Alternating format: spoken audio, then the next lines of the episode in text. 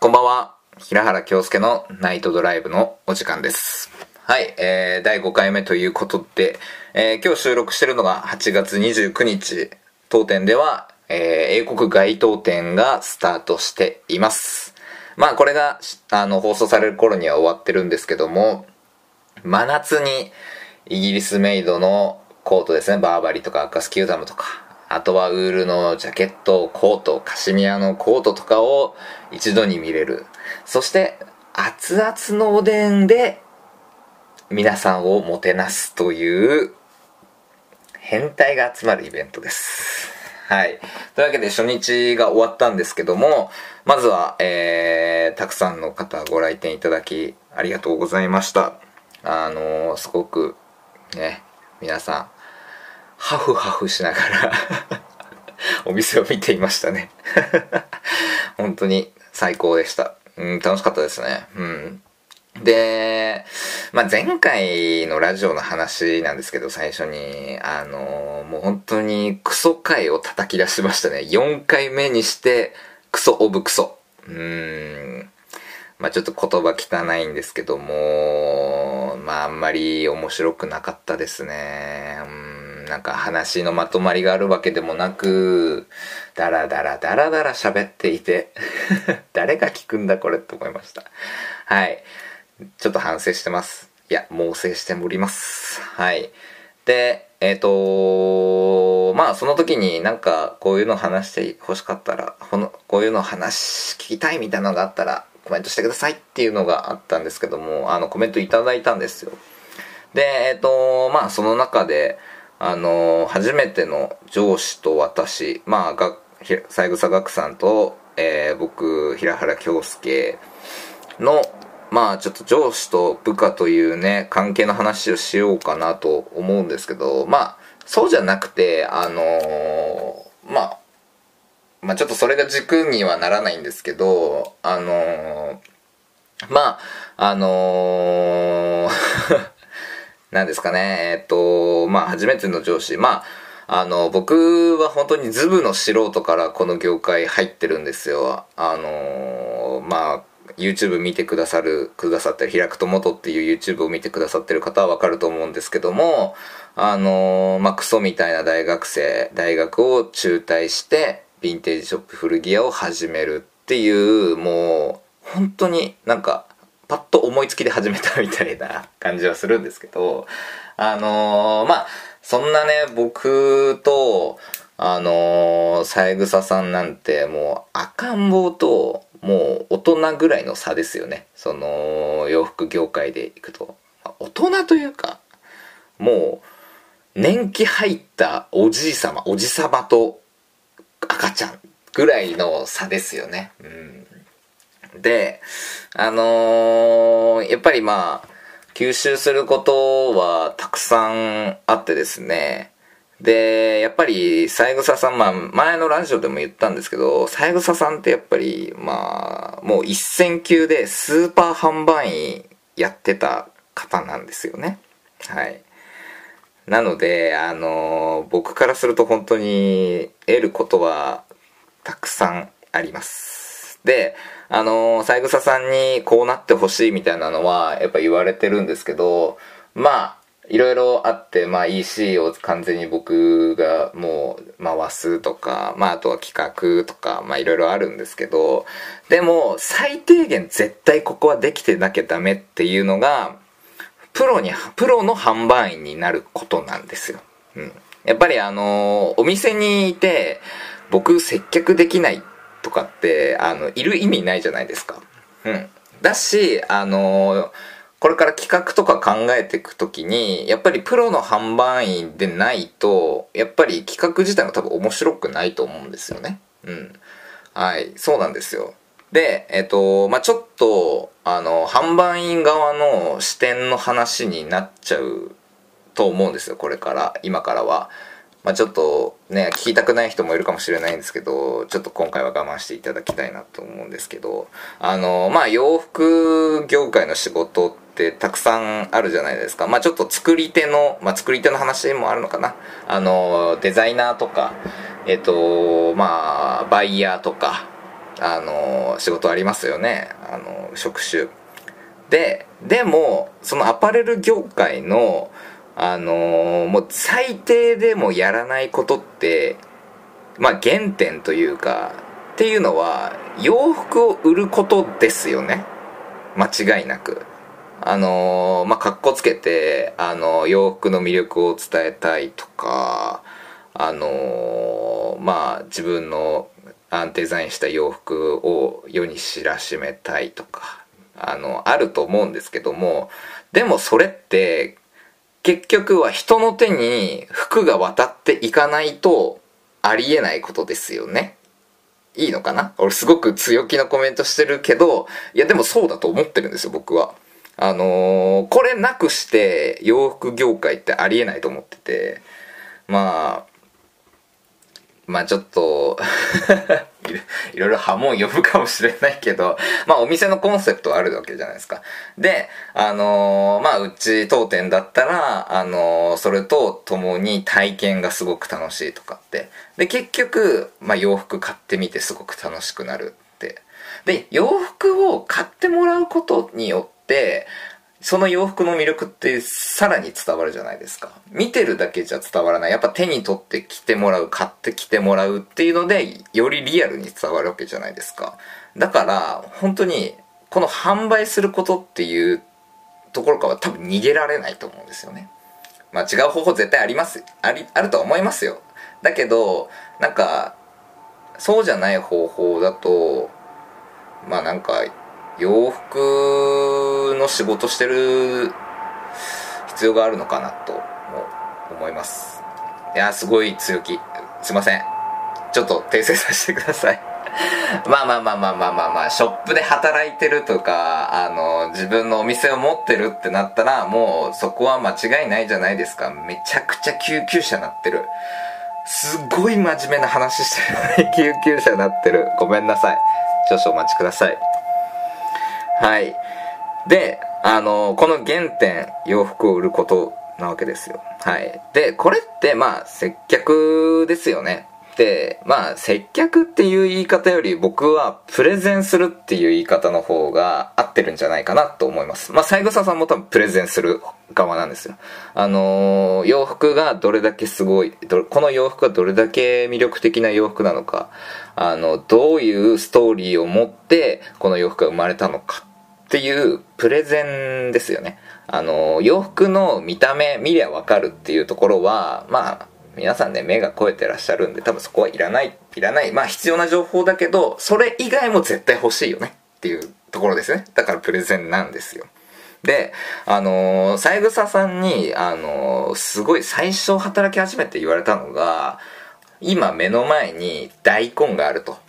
で、この大根、あなた、2000円で売れますかって言われて、いや、売れないなと思って だけど、プロの販売員に、プロの販売員だなっていう人は、これ2000円でちゃんと売れるのよって。そう。で、これは別に今から話すことは押し売りとかそういう意味ではなくてあのー、その大根、まあ大根の話なんで大根って言いますけど、この大根がどれだけ魅力的なのか、どういう味がするのか、どういう料理と合うのかとかって、こういろいろプレゼンして、あのー、購買意欲を刺激して、えっ、ー、と、買っていただくというね、流れになるわけですよ。押し売りじゃないですよ、決して。うん。そこだけは、あの言っておきたいです、これから。全部。うん。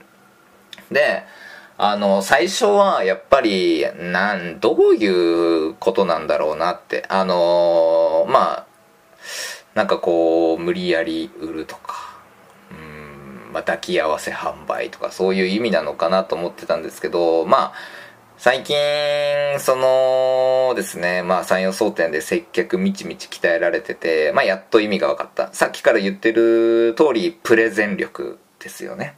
うん。で、あのー、僕接客の経験もほとんどなくて、で、やっぱり、あの、同じ業種というか、ヴィンテージショップとかって、まあ、立地が良かったら、あのー、勝手にお客さん入って、あのー、勝手に物だけ見て、あの、買って帰ってくれるんですよ。ちょっとこれは何年代のなんですよとかって多分おそらくそうだと思うんですよねなんですけどそれじゃあ意味ないというか、うん、販売員ではないな。ただ突っ立っててなんかちょっとゴニョゴニョって喋るだけだなって思うんですよね。うん。なんであのー、やっぱり山陽争点まあ当店ですね。やっぱ田舎。そう。そしてお客さんの数って実はすごく少ないんですよ。1日に来ていただくお客さんって。まあ大体3組ぐらい来たらちょっと多かったねと思うぐらいなんであのー、まあその3組の方に熱い接客ができるわけですよね。はい。自分の力をすごく試せるんですよ。うん。なんで、あのー、山陽総店で働いてよかったなって思うところは、そこですねまず。うん。でまあスーパー販売の三枝さんが言うにはまああの全ての仕掛けにはやっぱり準備段階だったりまあその、まあ、んまり聞きたくないとは思うんですけどあのこうストーリー性を全部つけてロジックを組んであげてあの皆様にこう準備が整った状態でリリースするっていうのがまあ三枝さんの教えなんですよ。で俺僕もそれすごいわかるんですけどただこれって接客も全部そうだからなっ言われた時にはって気づいたんですよあのー、やっぱり接客もストーリー性持ってやっぱやると全然違うぞって言われたんですよねで僕本当に知らなくてあのー、まあお客さんとこう話してる間にあこういう服合いそうだなとかあとは、まあこういう服が好きなんだろうなっていうのがちょっとずつ分かってくるわけじゃないですか。ってなると、あ、じゃああれとあれとあれとあれだなっていうのが頭に浮かんで、で、その頭に浮かんだ洋服たちでこう道順を作ったり、まあ出すタイミングだったりっていうのが、すべてこう臨機応変というか頭の中で思考し続けて、お客さんと喋ったり、ね、思考し続けて、あのー、結局販売につながるっていうストーリー性なんですよね。まあ、あんま聞きたくなかったかもしれないですけど、でも、あのー、それだけ接客は本当に奥が深くて楽しいんですよね。で、あのー、まあ、楽しいとは言ったんですけど、あのね、本当に疲れる。やっぱり一人のお客さんに対してしっかりこう、あの、ルートと、ルートというかストーリー性を組んであげるっていうのはやっぱ臨機応変にも頭をフル回転させて、あの、接客するんで、あの、こんなに疲れるものだと思わなかったですね。もう本当にびっくりしました。まあ、違うんだな。やっぱり考えて接客してる人は違うんだなっていうのに気づきました。でまあそっからもう接客っていうのは本当に楽しくなってきていやトライアンドエラーの繰り返しっていうのはあるんですねあと言葉の選び方とかっていうのもあるんですけどまあ本当に楽しいですね。であの今日なんか英国街頭店終わった後ちょっと2人でねあのコーヒー飲んでたんですよ。であのー、なんか前のラジオであの注意されたって言ったじゃないですか。あれだけ聞くとなんか三枝さんちょっと厳しい人なのかなって思うわけじゃないですか。なんですけど実は三枝さん良かったところめちゃくちゃ褒めてくれるんですよね。あのー、本当にびっくりしますよ。あのー、今日も、まあ、さっきも言ったコーヒー飲んでてあのー、まあ小さいお店なんであの僕が接客してる内容って全部筒抜けなんですよ三枝さんに。であのいい接客の時と悪い接客の時がやっぱりあるんですけど悪い時はまず言ってくれるんですよ。全部。これここはこうじゃないかって。ここは多分違うと思うよって言ってくれるんですけどいい時ベタ褒めしてくるんですよ。お 今日びっくりしました。あの開くほんと上手くなったねって。上手くなったっていうかすごくいい接客するようになったって言われてすっごい嬉しかったんですけど今日。まあやっぱりあの、三枝さんには三枝さんの接客スタイルがあって、僕には僕の接客スタイルがあって、すごい今日は僕なりにいい接客があったらしくて、あの、すごく褒めてくれましたね。本当嬉しいですね。あの、プロの販売員の方に、やっぱ少し認められるっていうのは、本当に嬉しい。うん。今日感動したことですね、本当に。まあなんであのまあ他のことでも結構褒めてくれたりもするんで三枝さん僕の中で結構メンターなんですよねあの仕事のやる気を出させてくれるというかまあ本当にあ自分のやってたことがこれは間違いじゃなかったんだっていうのをちゃんと教えてくれるっていう当に素敵な上司ですね。あんま褒めるの嬉しくよくないんですけどまあでも本当に厳しさの中にもあり厳しさもしっかりあってあの優しさもしっかりあるっていうまあベタですけどあのこれできる上司の人ってなかなかいないんじゃないかなって勝手に思ってしまいました。でまあさっきからプロの販売員になると。言ってるんですけどまあ地道に僕は歩み続けていますよ。だけどあのー、こんなんまあね自分の心の中で思ってたら実現するまで時間かかるんですよ。なんでちょっとここでまあ皆さんへの誓いというかまあというか、まあ、誓いもありつつこれ聞いてるまあヴィンテージショップの方とかにもうちょっと宣戦布告したいなと思って。あのー、今ってスーパー販売員って呼ばれる方聞いたことないんですよね。あの三枝さんの時代にはやっぱいたみたいであのどこどこの誰々さんがやっぱすごいみたいなのあったらしいんですけど今って聞かないじゃないですか。知らないじゃないですか。そう YouTube に出てる誰々みたいなね。っていうのがあったりするじゃないですか。まあ別にそんなんはいいんすよ。あの全ヴィンテージショップの誰よりも誰よりも販売員誰よりもプロの販売員として生きていきたいなと思ってます。うん。まあちょっとヴィンテージショップだけじゃないね。もう全部のアパレルショップもう誰にも負けたくないです。本当に。あの、これ聞いてる人多分同い年とかまあ若い世代の人もいると思うんですけど絶対負けないからね。うん。あのー、突き進んでいく俺は。はい。あの聞いてる同い年ぐらいの人もちょっと切磋琢磨してやりたい。うん。もう販売員としてプロになるアパレルとして。うん。って思ってます。あのー、山陽総店で働いてるとやっぱり三枝さんの威力はでかいんですよ。だけどその三枝さんの三枝さんっていうかまあ三枝さんってすごい洋服売るのうまいよねっていうイメージあると思うんですけどそれをなくしたい。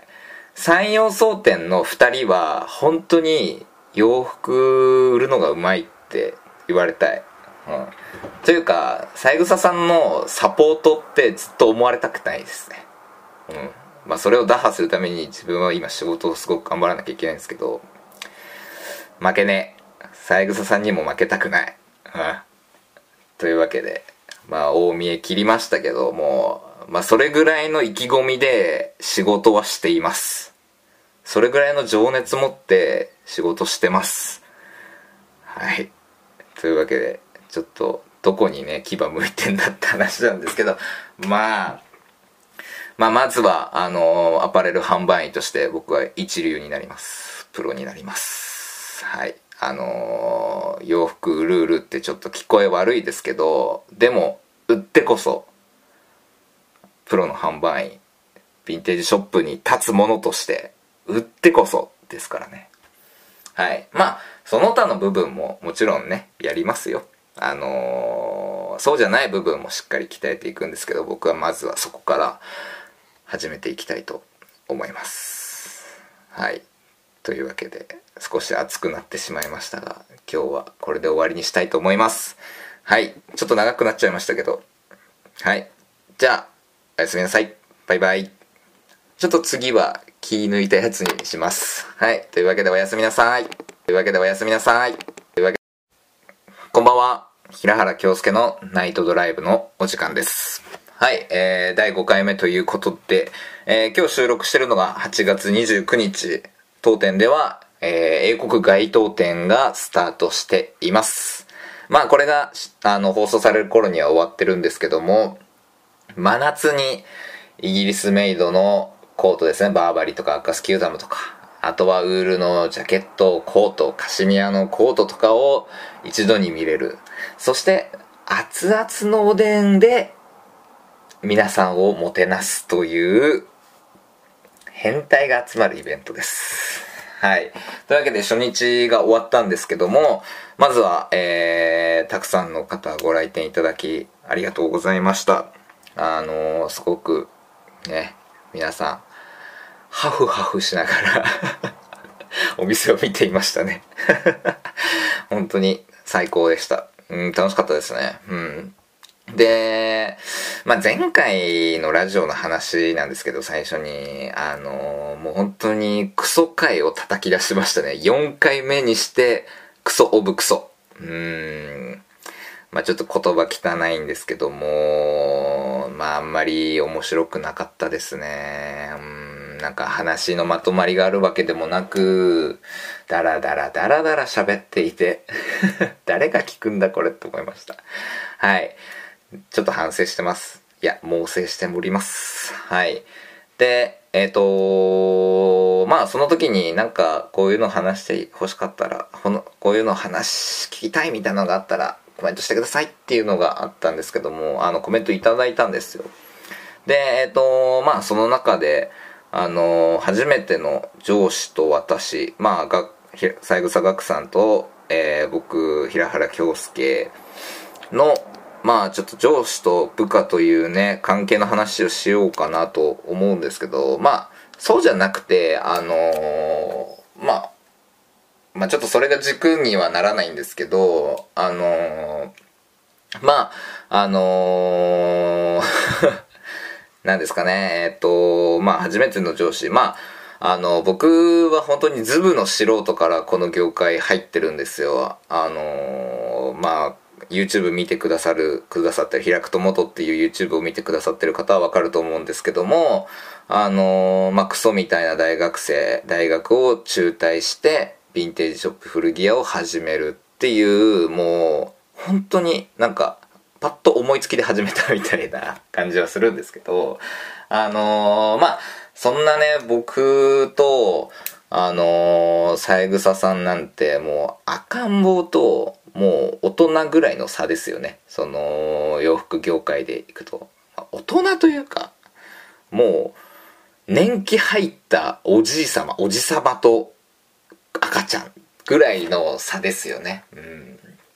であのー、やっぱりまあ吸収することはたくさんあってですねで、やっぱり、三枝さん、まあ、前のラジオでも言ったんですけど、三枝さんってやっぱり、まあ、もう一戦級でスーパー販売員やってた方なんですよね。はい。なので、あの、僕からすると本当に得ることはたくさんあります。で、あの、三枝さんにこうなってほしいみたいなのはやっぱ言われてるんですけど、まあ、いろいろあって、まあ EC を完全に僕がもう回すとか、まああとは企画とか、まあいろいろあるんですけど、でも最低限絶対ここはできてなきゃダメっていうのが、プロに、プロの販売員になることなんですよ。うん。やっぱりあの、お店にいて、僕接客できないっとかって、あの、いる意味ないじゃないですか。うん。だし、あの、これから企画とか考えていくときに、やっぱりプロの販売員でないと、やっぱり企画自体が多分面白くないと思うんですよね。うん。はい、そうなんですよ。で、えっと、まあ、ちょっと、あの、販売員側の視点の話になっちゃうと思うんですよ、これから、今からは。まあ、ちょっとね、聞きたくない人もいるかもしれないんですけど、ちょっと今回は我慢していただきたいなと思うんですけど、あの、まあ、洋服業界の仕事ってたくさんあるじゃないですか。まあ、ちょっと作り手の、まあ、作り手の話もあるのかな。あの、デザイナーとか、えっと、まあ、バイヤーとか、あの、仕事ありますよね。あの、職種。で、でも、そのアパレル業界の、あのー、もう最低でもやらないことって、まあ原点というか、っていうのは、洋服を売ることですよね。間違いなく。あのー、まあ、かっこつけて、あのー、洋服の魅力を伝えたいとか、あの、まあ自分のデザインした洋服を世に知らしめたいとかあのあると思うんですけどもでもそれって結局は人の手に服が渡っていかないとありえないことですよね。いいのかな？俺すごく強気なコメントしてるけど、いやでもそうだと思ってるんですよ、僕は。あのー、これなくして洋服業界ってありえないと思ってて、まあ、まあちょっと いろいろ波紋呼ぶかもしれないけど、まあお店のコンセプトはあるわけじゃないですか。で、あのー、まあうち当店だったら、あのー、それと共に体験がすごく楽しいとかって。で、結局、まあ洋服買ってみてすごく楽しくなるって。で、洋服を買ってもらうことによって、その洋服の魅力ってさらに伝わるじゃないですか。見てるだけじゃ伝わらない。やっぱ手に取って着てもらう、買ってきてもらうっていうので、よりリアルに伝わるわけじゃないですか。だから、本当に、この販売することっていうところからは多分逃げられないと思うんですよね。まあ違う方法絶対あります。あり、あるとは思いますよ。だけど、なんか、そうじゃない方法だと、まあなんか、洋服の仕事してる必要があるのかなと思います。いやすごい強気。すいません。ちょっと訂正させてください。まあまあまあまあまあまあまあショップで働いてるとかあの自分のお店を持ってるってなったらもうそこは間違いないじゃないですか。めちゃくちゃ救急車なってる。すごい真面目な話してる救急車なってる。ごめんなさい。少々お待ちください。はい。で、あの、この原点、洋服を売ることなわけですよ。はい。で、これって、まあ、接客ですよね。で、まあ、接客っていう言い方より僕はプレゼンするっていう言い方の方が合ってるんじゃないかなと思います。まあ、三枝さんも多分プレゼンする側なんですよ。あのー、洋服がどれだけすごい、この洋服がどれだけ魅力的な洋服なのか、あの、どういうストーリーを持ってこの洋服が生まれたのかっていうプレゼンですよね。あの、洋服の見た目見りゃわかるっていうところは、まあ、皆さんね、目が肥えてらっしゃるんで、多分そこはいらない、いらない。まあ必要な情報だけど、それ以外も絶対欲しいよねっていうところですね。だからプレゼンなんですよ。で、あのー、三枝さんに、あのー、すごい最初働き始めて言われたのが、今目の前に大根があると。で、この大根、あなた、2000円で売れますかって言われて、いや、売れないなと思って だけど、プロの販売員に、プロの販売員だなっていう人は、これ2000円でちゃんと売れるのよって。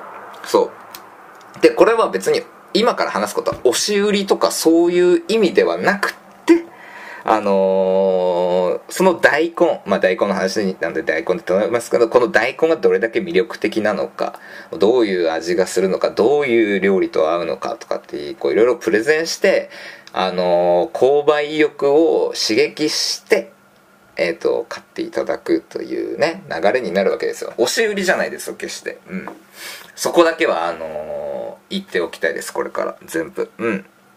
で、あの、最初はやっぱり、なん、どういうことなんだろうなって。あの、まあ、なんかこう、無理やり売るとか、まあ、抱き合わせ販売とか、そういう意味なのかなと思ってたんですけど、まあ、最近、そのですね、まあ、山陽総店で接客みちみち鍛えられてて、まあ、やっと意味が分かった。さっきから言ってる通り、プレゼン力ですよね。うん。で、あのー、僕接客の経験もほとんどなくて、やっぱり、あの、同じ業種というか、ヴィンテージショップとかって、まあ、立地が良かったら、あの、勝手にお客さん入って、あの、勝手に物だけ見て、あの、買って帰ってくれるんですよ。ちょっとこれは何年代のなんですよ、とかって、多分おそらくそうだと思うんですよね。なんですけど、それじゃあ意味ないというか、うん、販売員ではないな。ただ突っ立ってて、なんかちょっとゴニョゴニョって喋るだけだなっって思うんですよね。うん。なんで、あのー、やっぱり山陽総店、まあ当店ですね、やっぱ田舎。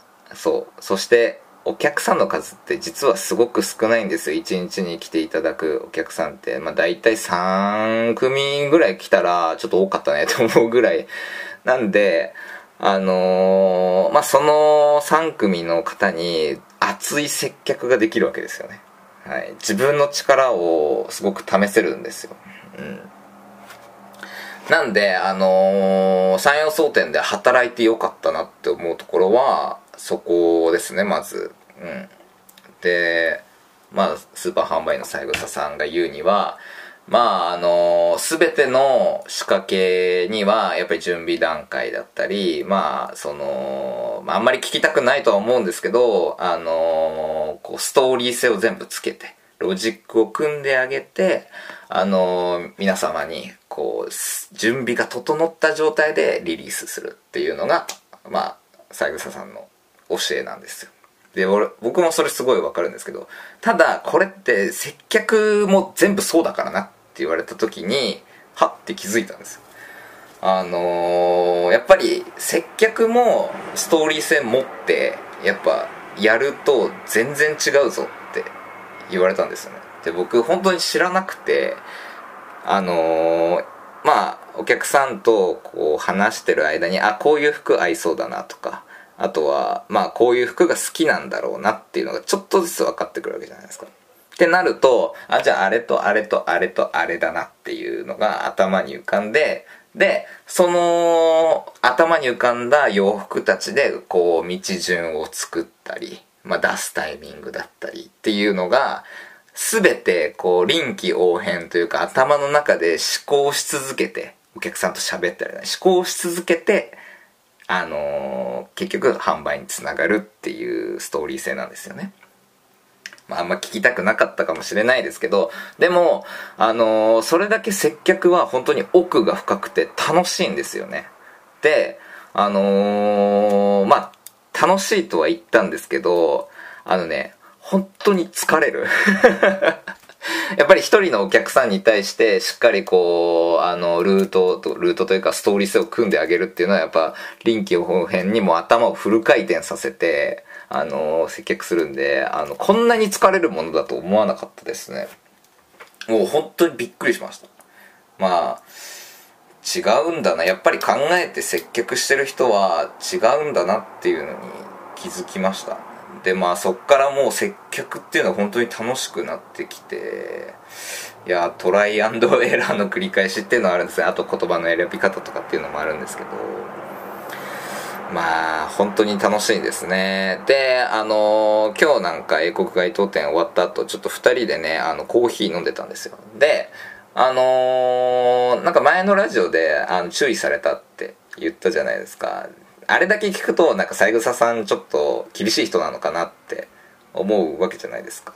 なんですけど実は三枝さん良かったところめちゃくちゃ褒めてくれるんですよね。あのー、本当にびっくりしますよ。あのー、今日も、まあ、さっきも言ったようにコーヒー飲んでてあのー、まあ小さいお店なんであの僕が接客してる内容って全部筒抜けなんですよ三枝さんに。であのいい接客の時と悪い接客の時がやっぱりあるんですけど悪い時はまず言ってくれるんですよ全部。これここはこうじゃないかって。ここは多分違うと思うよって言ってくれるんですけどいい時ベタ褒めしてくるんですよ。お今日びっくりしました。あの開くほっと上手くなったねって。上手くなったっていうかすごくいい接客するようになったって言われてすっごい嬉しかったんですよ今日。まあやっぱりあの、三枝さんには三枝さんの接客スタイルがあって、僕には僕の接客スタイルがあって、すごい今日は僕なりにいい接客があったらしくて、あの、すごく褒めてくれましたね。本当嬉しいですね。あの、プロの販売員の方に、やっぱ少し認められるっていうのは、本当に嬉しい。うん。今日感動したことですよ、本当に。まあなんであのまあ他のことでも結構褒めてくれたりもするんで三枝さん僕の中で結構メンターなんですよね。あの仕事のやる気を出させてくれるというかまあ本当にあ自分のやってたことがこれは間違いじゃなかったんだっていうのをちゃんと教えてくれるっていう本当に素敵な上司ですね。あんま褒めるの嬉しよくないんですけどまあでも本当に厳しさの中にもあり厳しさもしっかりあってあの優しさもしっかりあるっていうまあベタですけどあのこれできる上司の人ってなかなかいないんじゃないかなって勝手に思ってしまいました。でまあさっきからプロの販売員になると言ってるんですけどまあ地道に僕は歩み続けていますよ。だけどあの、こんなんまあね自分の心の中で思ってたら実現するまで時間かかるんですよ。なんでちょっとここでまあ皆さんへの誓いというかまあというか、まあ、誓いもありつつこれ聞いてるまあヴィンテージショップの方とかにもうちょっと宣戦布告したいなと思ってあのー、今ってスーパー販売員って呼ばれる方聞いたことないんですよね。あの三枝さんの時代にはやっぱいたみたいであのどこどこの誰々さんがやっぱすごいみたいなのあったらしいんですけど今って聞かないじゃないですか。知らないじゃないですか。そう YouTube に出てる誰々みたいなねっていうのがあったりするじゃないですか。まあ別にそんなんはいいんすよ。あの全ヴィンテージショップの誰よりも誰よりも販売員誰よりもプロの販売員として生きていきたいなと思ってます。うん。まあちょっとヴィンテージショップだけじゃないね。もう全部のアパレルショップ。もう誰にも負けたくないです。本当に。あのー、これ聞いてる人多分同い年とかまあ若い世代の人もいると思うんですけど絶対負けないからね。うん。あのー、突き進んでいく俺は。はい。あの聞いてる同い年ぐらいの人もちょっと切磋琢磨してやりたい。うん。もう販売員としてプロになろうアパレルとして。うん。って思ってます。あのー、山陽総店で働いてるとやっぱり三枝さんの威力はでかいんですよ。だけどその三枝さんの三枝さんというかまあ三枝さんってすごい洋服売るのうまいよねっていうイメージあると思うんですけどそれをなくしたい。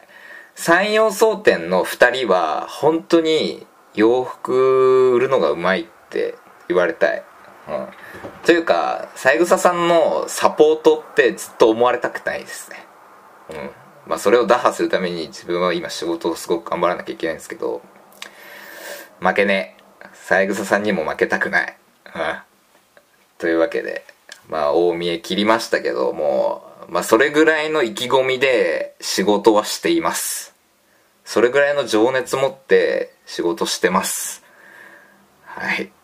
というわけで、ちょっと、どこにね、牙向いてんだって話なんですけど、まあ、まあ、まずは、あの、アパレル販売員として僕は一流になります。プロになります。はい。あのー、洋服売る売るってちょっと聞こえ悪いですけどでも売ってこそプロの販売員ヴィンテージショップに立つものとして売ってこそですからね。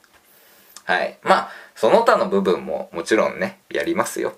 あのー、そうじゃない部分もしっかり鍛えていくんですけど僕はまずはそこから始めていきたいと思います。はい。というわけで少し熱くなってしまいましたが今日はこれで終わりにしたいと思います。はいちょっと長くなっちゃいましたけど。はいじゃあおやすみなさい。バイバイ。ちょっと次は気抜いたやつにします。はいというわけでおやすみなさい。というわけでおやすみなさい。というわけこんばんは。平原京介のナイトドライブのお時間です。はい、えー、第5回目ということで、えー、今日収録してるのが8月29日。当店では、えー、英国街頭店がスタートしています。まあこれが、あの、放送される頃には終わってるんですけども、真夏にイギリスメイドのコートですね、バーバリとかアカスキューダムとか、あとはウールのジャケット、コート、カシミヤのコートとかを一度に見れる。そして、熱々のおでんで皆さんをもてなすという変態が集まるイベントです。はい。というわけで初日が終わったんですけども、まずは、えー、たくさんの方ご来店いただきありがとうございました。あのー、すごく、ね、皆さん、ハフハフしながら お店を見ていましたね 本当に最高でした。うん、楽しかったですね。うん。で、まあ、前回のラジオの話なんですけど、最初に、あの、もう本当にクソ回を叩き出しましたね。4回目にして、クソオブクソ。うーん。まあ、ちょっと言葉汚いんですけども、まあ、あんまり面白くなかったですね。うん、なんか話のまとまりがあるわけでもなく、ダラダラダラダラ喋っていて、誰が聞くんだこれって思いました。はい。ちょっと反省してます。いや、猛省しております。はい。で、えっ、ー、とまあその時になんかこういうの話して欲しかったら、このこういうの話聞きたいみたいなのがあったらコメントしてくださいっていうのがあったんですけども、あのコメントいただいたんですよ。で、えっ、ー、とまあその中で、あの初めての上司と私、まあが、三枝学さんと、えー、僕、平原京介のまあちょっと上司と部下というね、関係の話をしようかなと思うんですけど、まあそうじゃなくて、あのー、まあ、まあちょっとそれが軸にはならないんですけど、あのー、まあ、あのー なんですかね、えっと、まあ初めての上司、まあ、あの、僕は本当にズブの素人からこの業界入ってるんですよ。あのまあ、YouTube 見てくださる、くださってる、開くと元っていう YouTube を見てくださってる方はわかると思うんですけども、あのー、まあ、クソみたいな大学生、大学を中退して、ヴィンテージショップ古着屋を始めるっていう、もう、本当になんか、パッと思いつきで始めたみたいな感じはするんですけど、あのー、まあ、そんなね、僕と、あのー、三枝さんなんてもう赤ん坊ともう大人ぐらいの差ですよね。その洋服業界でいくと。大人というかもう年季入ったおじい様おじさまと赤ちゃんぐらいの差ですよね。うん。であのー、やっぱりまあ吸収することはたくさんあってですねで、やっぱり、三枝さん、まあ、前のラジオでも言ったんですけど、三枝さんってやっぱり、まあ、もう一線級でスーパー販売員やってた方なんですよね。はい。なので、あの、僕からすると本当に得ることはたくさんあります。で、あの、三枝さんにこうなってほしいみたいなのはやっぱ言われてるんですけど、まあ、いろいろあって、まあ EC を完全に僕がもう回すとか、まああとは企画とか、まあいろいろあるんですけど、でも最低限絶対ここはできてなきゃダメっていうのが、プロに、プロの販売員になることなんですよ。うん。やっぱりあの、お店にいて、僕接客できないとかって、あの、いる意味ないじゃないですか。うん。だし、あの、これから企画とか考えていくときに、やっぱりプロの販売員でないと、やっぱり企画自体が多分面白くないと思うんですよね。うん。はい、そうなんですよ。で、えっと、まあ、ちょっと、あの、販売員側の視点の話になっちゃうと思うんですよ、これから、今からは。まあ、ちょっとね、聞きたくない人もいるかもしれないんですけど、ちょっと今回は我慢していただきたいなと思うんですけど、あの、まあ、洋服業界の仕事ってたくさんあるじゃないですか。まあ、ちょっと作り手の、まあ、作り手の話もあるのかな。あの、デザイナーとか、えっと、まあ、バイヤーとか、あの、仕事ありますよね。あの、職種。で、でも、そのアパレル業界の、あの、もう最低でもやらないことって、まあ原点というか、っていうのは、洋服を売ることですよね。間違いなく。あのー、まあ、かっこつけて、あのー、洋服の魅力を伝えたいとか、あのー、まあ、自分のデザインした洋服を世に知らしめたいとか、あの、あると思うんですけども、でもそれって結局は人の手に服が渡っていかないとありえないことですよね。いいのかな？俺すごく強気なコメントしてるけど、いやでもそうだと思ってるんですよ、僕は。あのー、これなくして洋服業界ってありえないと思ってて、まあ、まあちょっと いろいろ波紋呼ぶかもしれないけど、まあお店のコンセプトはあるわけじゃないですか。で、あのー、まあうち当店だったら、あのー、それと共に体験がすごく楽しいとかって。で、結局、まあ洋服買ってみてすごく楽しくなるって。で、洋服を買ってもらうことによって、その洋服の魅力ってさらに伝わるじゃないですか。見てるだけじゃ伝わらない。やっぱ手に取って着てもらう、買って着てもらうっていうので、よりリアルに伝わるわけじゃないですか。だから、本当に、この販売することっていうところからは多分逃げられないと思うんですよね。まあ違う方法絶対あります。あり、あるとは思いますよ。だけど、なんか、そうじゃない方法だと、まあなんか、洋服の仕事してる必要があるのかなと思います。いやすごい強気。すいません。ちょっと訂正させてください。まあまあまあまあまあまあまあショップで働いてるとかあの自分のお店を持ってるってなったらもうそこは間違いないじゃないですか。めちゃくちゃ救急車なってる。すごい真面目な話してる救急車なってる。ごめんなさい。少々お待ちください。はい。で、あの、この原点、洋服を売ることなわけですよ。はい。で、これって、まあ、接客ですよね。で、まあ、接客っていう言い方より僕はプレゼンするっていう言い方の方が合ってるんじゃないかなと思います。まあ、三枝さんも多分プレゼンする側なんですよ。あのー、洋服がどれだけすごい、この洋服がどれだけ魅力的な洋服なのか、あの、どういうストーリーを持ってこの洋服が生まれたのかっていうプレゼンですよね。あの、洋服の見た目見りゃわかるっていうところは、まあ、皆さんね、目が肥えてらっしゃるんで、多分そこはいらない、いらない。まあ必要な情報だけど、それ以外も絶対欲しいよねっていうところですね。だからプレゼンなんですよ。で、あのー、三枝さんに、あのー、すごい最初働き始めて言われたのが、今目の前に大根があると。で、この大根、あなた、2000円で売れますかって言われて、いや、売れないなと思って だけど、プロの販売員に、プロの販売員だなっていう人は、これ2000円でちゃんと売れるのよって。そう。で、これは別に今から話すことは押し売りとかそういう意味ではなくて、あのー、その大根、まあ大根の話なんで大根って言いますけど、この大根がどれだけ魅力的なのか、どういう味がするのか、どういう料理と合うのかとかって、こういろいろプレゼンして、あのー、購買意欲を刺激して、えっ、ー、と、買っていただくというね、流れになるわけですよ。押し売りじゃないですよ、決して。うん。そこだけは、あのー、言っておきたいです、これから。全部。うん。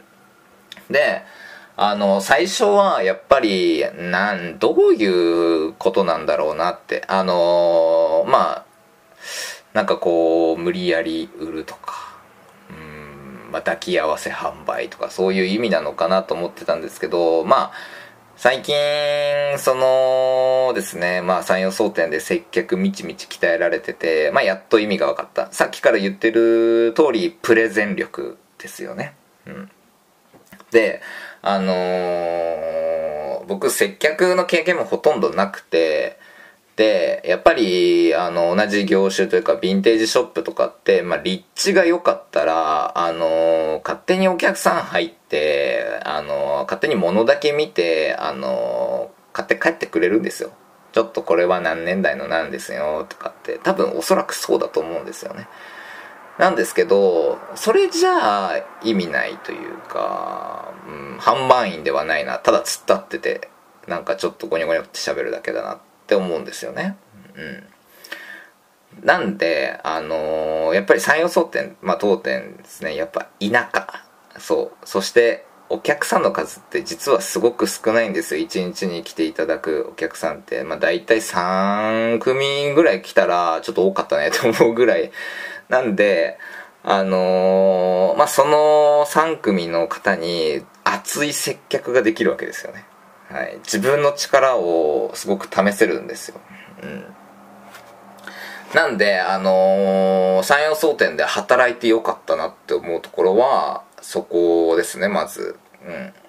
で、まあ、スーパー販売の三枝さんが言うには、まああの全ての仕掛けにはやっぱり準備段階だったりまあその、あ、んまり聞きたくないとは思うんですけどあのこうストーリー性を全部つけてロジックを組んであげてあの皆様にこう準備が整った状態でリリースするっていうのがまあ三枝さんの教えなんですよ。で俺僕もそれすごいわかるんですけどただこれって接客も全部そうだからなっ言われた時にはって気づいたんですよ。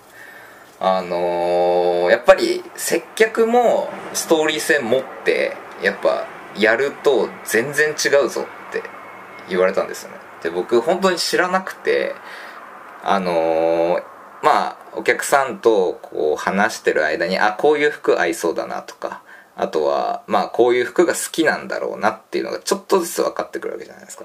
ってなると、あ、じゃああれとあれとあれとあれだなっていうのが頭に浮かんで、で、その頭に浮かんだ洋服たちでこう道順を作ったり、まあ出すタイミングだったりっていうのが、すべてこう臨機応変というか頭の中で思考し続けて、お客さんと喋ったり思考し続けて、あのー、結局販売につながるっていうストーリー性なんですよね。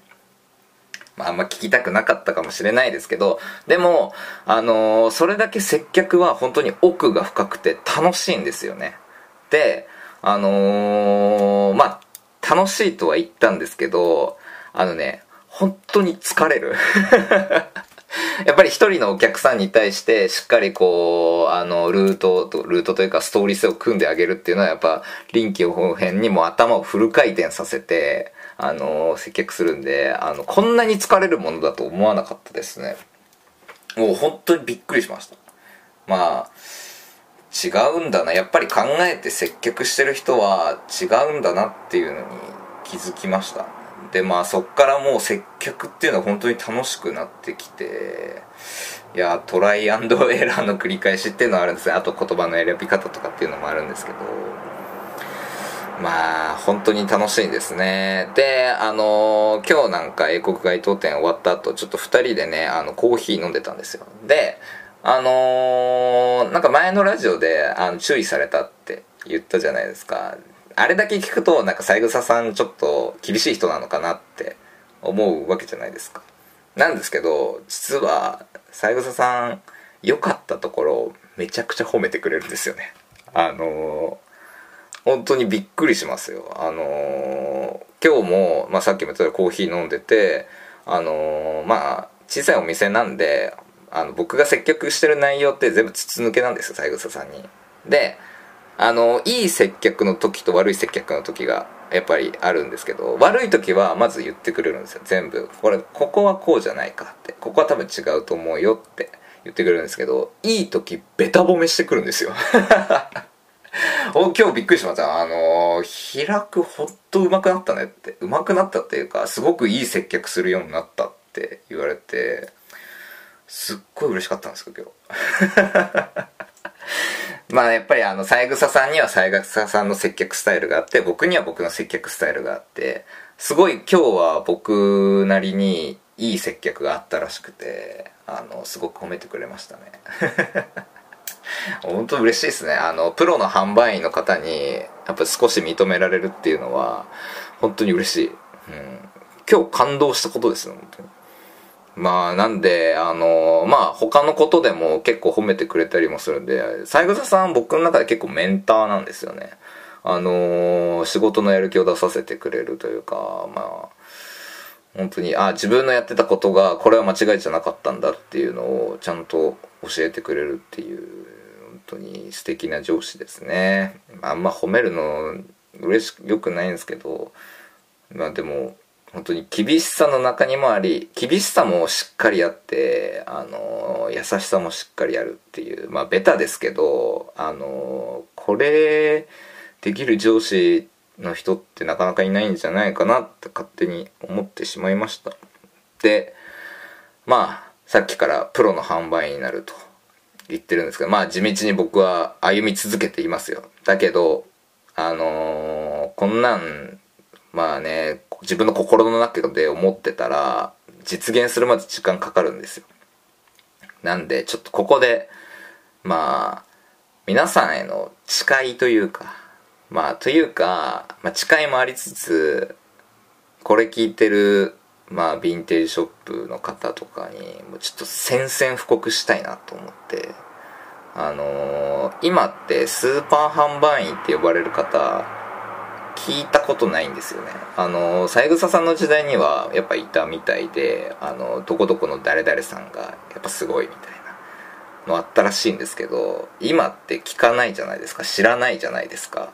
そう YouTube に出てる誰々みたいなねっていうのがあったりするじゃないですかまあ別にそんなんはいいんすよあの全ヴィンテージショップの誰よりも誰よりも販売員誰よりもプロの販売員として生きていきたいなと思ってますうんまあちょっとヴィンテージショップだけじゃないねもう全部のアパレルショップもう誰にも負けたくないです。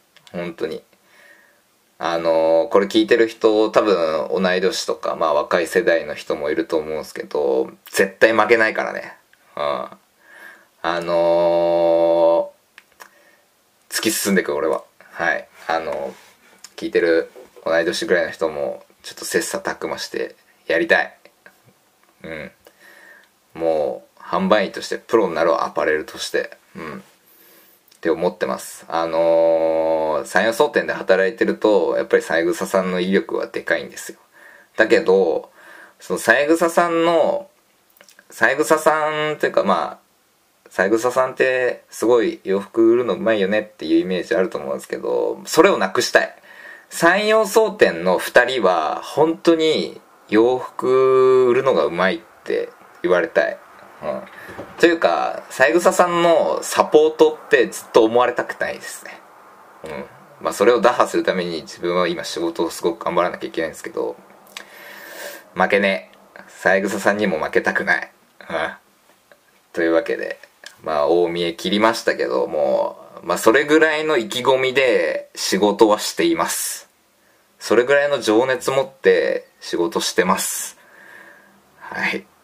というわけで、ちょっとどこにね牙向いてんだって話なんですけどまあまあまずはあのアパレル販売員として僕は一流になります。プロになります。はい。あの洋服ルールってちょっと聞こえ悪いですけどでも売ってこそプロの販売員ヴィンテージショップに立つものとして売ってこそですからね。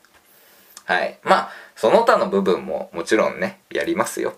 あのー、そうじゃない部分もしっかり鍛えていくんですけど僕はまずはそこから始めていきたいと思います。はい。というわけで少し熱くなってしまいましたが今日はこれで終わりにしたいと思います。はい。ちょっと長くなっちゃいましたけど。はい。じゃあおやすみなさい。バイバイ。ちょっと次は気抜いたやつにします。はい。というわけでおやすみなさい。というわけでおやすみなさい。